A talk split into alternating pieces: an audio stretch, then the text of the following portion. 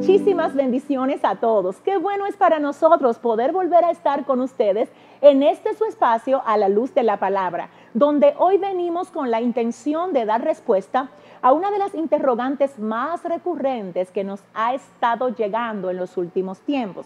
Y la pregunta es esta. ¿Cómo saber si Dios está de acuerdo con mi relación de noviazgo?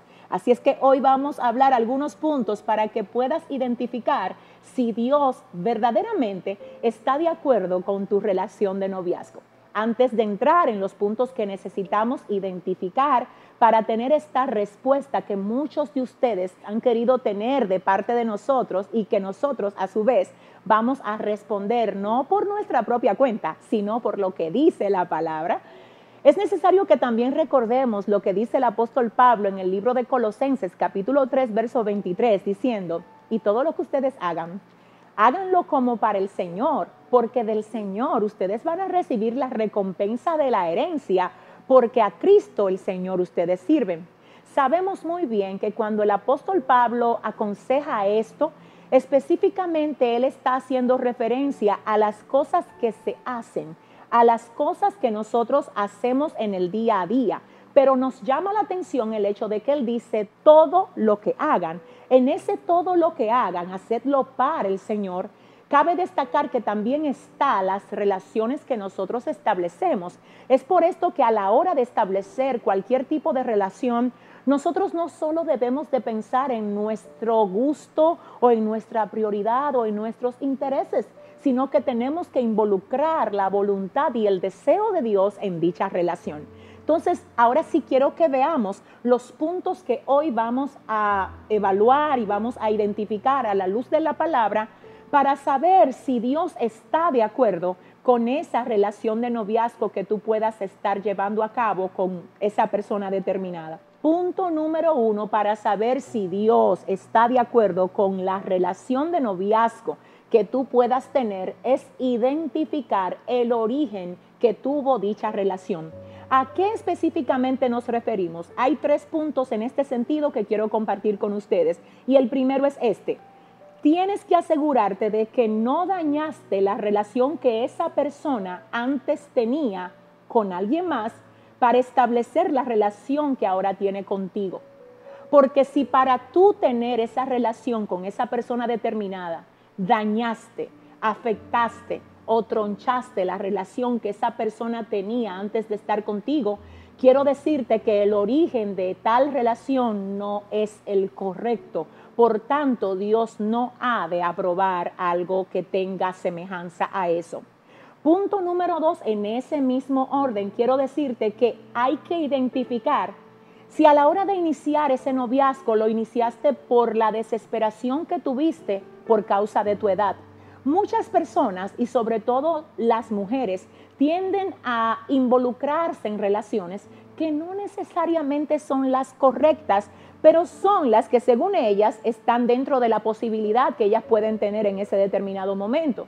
Yo quiero recordarles a todos ustedes en este sentido, señores, que una silla vacía es mejor que una silla ocupada por la persona equivocada. Y tú no puedes apresurarte a llenar un espacio tan importante en tu vida solo porque tienes una edad que según tú ya pasó de ser la edad normal para establecer una relación de noviazgo. Si lo hiciste por desesperación, el origen de tal relación no fue el idóneo, no fue el correcto. Entonces, en ese sentido, es necesario que evalúes cuál fue el origen de esa relación al iniciarla, porque la desesperación nunca jamás es buena consejera. La desesperación te quita lucidez, y te quita la oportunidad de pensar claramente en lo que puede significar el haber recurrido a hacer una conexión a ese nivel donde ya la tienes. Entonces, en ese sentido, vamos a continuar con el tercer punto dentro del primer punto, que es este. El inicio de la relación no solo estuvo basado en el gusto. Hay muchas personas que comienzan una relación de noviazgo porque alguien le atrae porque alguien le gusta. Pero te tengo que decir que el solo hecho de que alguien te guste no es una razón suficiente para tú establecer una relación con esa persona determinada. hay otras cosas que hay que evaluar, hay otras cosas por las que hay que orar y considerar. Así es que ese es el primer punto para saber si un noviazgo está aprobado por el Señor. Hay que identificar la fuente de donde ese noviazgo surgió, la intención, la razón, la condición, cómo se originó y dependiendo de la base de ese noviazgo, sabremos en gran parte si viene o no de parte del Señor. El punto número dos acerca de cómo saber si Dios está de acuerdo con mi relación de noviazgo es este. Antes de iniciar la relación, oraste y Dios te indicó que esa era la persona correcta. Señores, Dios responde. Si ustedes oran, el Señor hablará a sus corazones y les librará de todo lo que Él no ha dispuesto para ustedes. Así es que es mejor invertir tiempo en oración y no malgastar tiempo en una relación incorrecta que no haya procedido para ti de parte del Señor. Así es que necesitas identificar si tú te introdujiste en esa relación por tu cuenta o si lo hiciste porque Dios te guió a hacerlo. Si Dios fue quien te guió a hacerlo, aunque hayan personas haciéndole la contraria a esa relación, puedes tener la seguridad de que como procedió del Señor, como vino como parte de un plan de Dios para ti, el Señor se va a encargar de cubrir y de guardar dicha relación. Así es que es importante que identifiques si tú iniciaste la relación por cuenta tuya o si lo hiciste por dirección de Dios.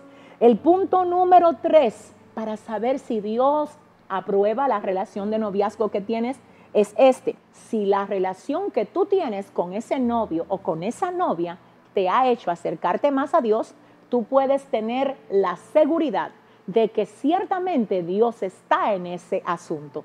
¿Por qué? Porque todo lo que viene de Dios para tu vida te va a acercar más al Dios de tu vida. Pero si en vez de acercarte más a Dios, esa relación te ha distraído, te ha desconectado de tus hábitos espirituales, si en vez de orar más estás orando menos, si en vez de congregarte más ya casi no asistes a la congregación, te tengo que decir que hay peligro en esa relación, porque nadie ni nada puede ocupar el lugar de Dios en nuestras vidas.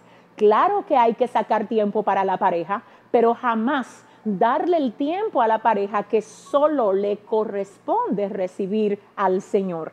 Vamos con el punto número cuatro acerca de cómo saber si Dios aprueba mi relación de noviazgo.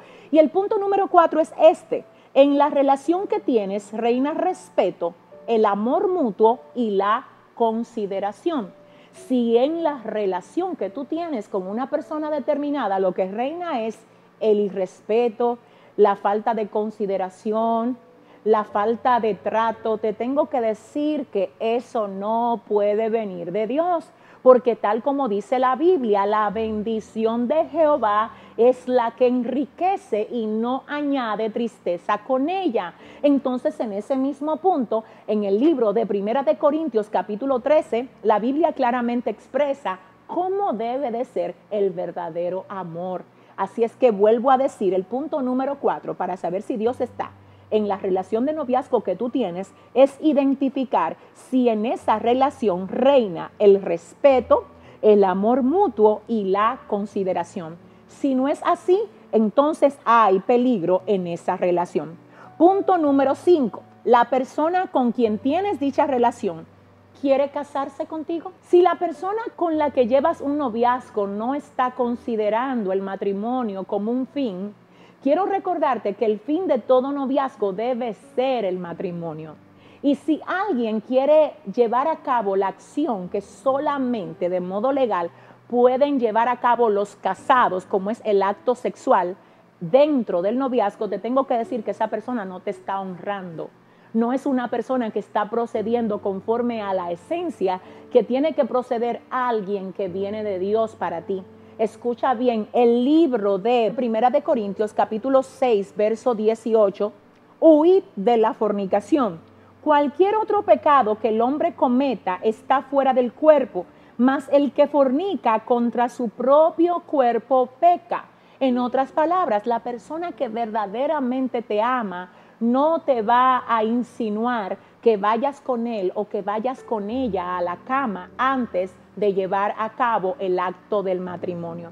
Recordemos que todo lo que te incita a pecar no puede venir de Dios para ti. Y sí, van a haber momentos de tentación dentro de la relación. Pero acerca de esto, la palabra del Señor dice que no nos ha dado Dios espíritu de cobardía, sino de poder, de amor y de dominio propio. Así es que si tienen que evitar los lugares solos, oscuros, donde nadie los ve, para poder manejar ese tipo de situación hasta que llegue el momento de contraer matrimonio. Yo les recomiendo que hagan lo que sea necesario hasta que el acto del matrimonio pueda llevarse a cabo. Pero no vale la pena que por nada ni por nadie tú eches a perder la comunión que tienes con el Señor con miras a satisfacer un deseo carnal que luego de que lo lleves a cabo fuera del orden establecido, va a servir para que te sientas inmundo y para que tú seas acusado delante de Dios por haber procedido mal. De hecho, quiero hacer un paréntesis porque sé que posiblemente hay muchos noviazgos cristianos que están siendo atacados con este mal. Sabes que no importa incluso si has caído en dicha práctica, lo importante es que te apartes de tal pecado, que le pidas perdón al Señor y que a partir de este día establezcas un orden divino para tu relación y que todo lo que está torcido se pueda enderezar con miras a agradar a ese Dios que con tanto amor te ha guiado y te ha guardado hasta el día de hoy y que no se merece que hagamos nada nada que le ofenda, nada que Él nos prohíba en su palabra. Así es que sé que hay gracia de Dios para ti. Sé que el Espíritu Santo está disponible para darte ese dominio propio que viene de Él, pero tú necesitas tomar la decisión de no seguir cayendo en la misma práctica. Así es que te animo a que te apartes de todo pecado porque ya como leímos aquí en el libro de Primera de Corintios, capítulo 6, verso 18, claramente la Biblia dice, huyan de la fornicación, porque cualquier otro pecado que el hombre cometa está fuera del cuerpo, mas el que fornica contra su propio cuerpo peca.